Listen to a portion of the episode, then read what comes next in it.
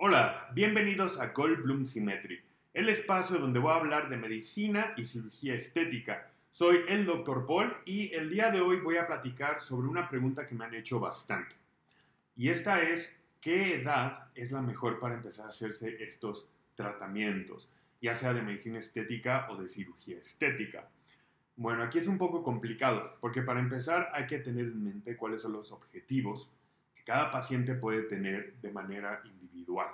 Es muy diferente a alguien que quiere acentuar la belleza que ya tiene a otra persona que quiere retrasar el envejecimiento, o sea, que ya tenga signos de envejecimiento como ritideces o líneas de expresión o arruguitas y que quiera que se mejoren, a alguien que no las tiene y quiere evitar que aparezcan.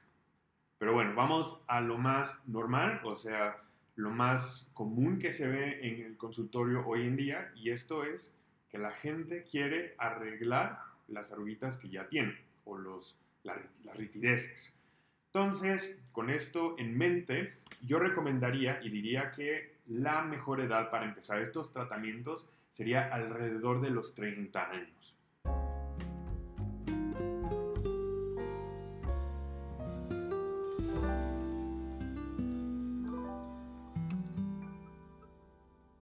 Y hay que individualizar. ¿Con qué ¿A qué me refiero con esto? Me refiero a que hay pacientes que llegan a mi consultorio que tienen menos de 25 años y que ya tienen líneas bastante marcadas. Y también pasa el caso contrario. Por ejemplo, cuando yo estaba en China, eh, había pacientes que tenían 60, 58 años aproximadamente y que tenían muy poquitas líneas de expresión. ¿Por qué sucede esto? Esto principalmente se debe a por qué envejecemos. Puede ser fotoenvejecimiento, o sea, por la exposición solar y por la radiación del sol y que todo lo que conlleva, que esto crea un daño y esto acelera el envejecimiento y también el cronoenvejecimiento. Que esto es lo que ya está marcado genéticamente y es la velocidad a la que vas a envejecer. Esto es muy diferente entre cada individuo es muy individual y hay que tener esto en mente. Pero alrededor de los 30 años, pues es una buena media, porque si alguien tiene 25 años y ya tiene líneas de expresión, se pueden tratar.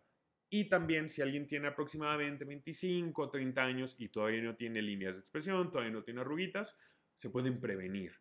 Con esto, o sea, en estos casos, se puede utilizar toxina botulínica, por ejemplo, para limitar el movimiento de los músculos y así las líneas no se siguen haciendo más profundas.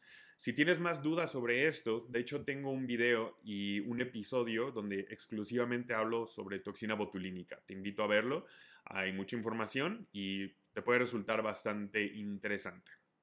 También los fillers, aquí es muy importante porque los fillers es otra historia. Los fillers, por ejemplo, de lo más común que se hace es aumento de labios para que tengan los labios un poquito más gruesecitos o que recupere volumen. O hay pacientes que dicen que tienen los labios demasiado delgados. En este caso, con el uso de ácido hialurónico, se pueden hacer un poquito más gorditos para que tengan una apariencia más atractiva. O en caso que llegue al otro lado de la moneda, en que, por ejemplo, un paciente aproximadamente 65, 70 años, que quiera recuperar el volumen de los labios que tenía cuando era más joven, también es posible. Fillers no nada más para labios, también se puede una rindomodulación.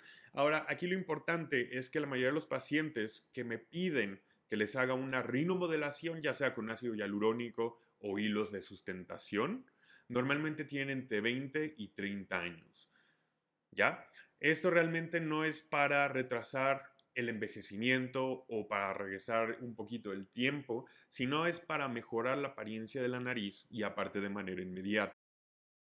Con esto llegamos al final de este episodio. Muchas gracias por verme y escucharme, que ahorita, como mencioné en episodios pasados, es una nueva modalidad en la cual estoy grabando podcast y también haciendo video para subirlo a YouTube. Entonces, no olviden suscribirse al canal si me están escuchando en el podcast. No olviden checar mis podcasts para que también puedan tener esta información mientras van manejando o van en el transporte público. Y pues no olviden suscribirse, darle like Y cualquier duda que tengan, ahorita estoy ya trabajando en la Ciudad de México y Cuernavaca.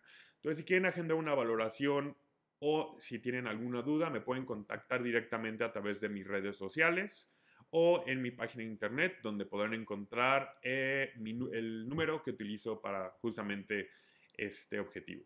Otra vez, muchísimas gracias. Soy el Dr. Paul y nos vemos la próxima vez.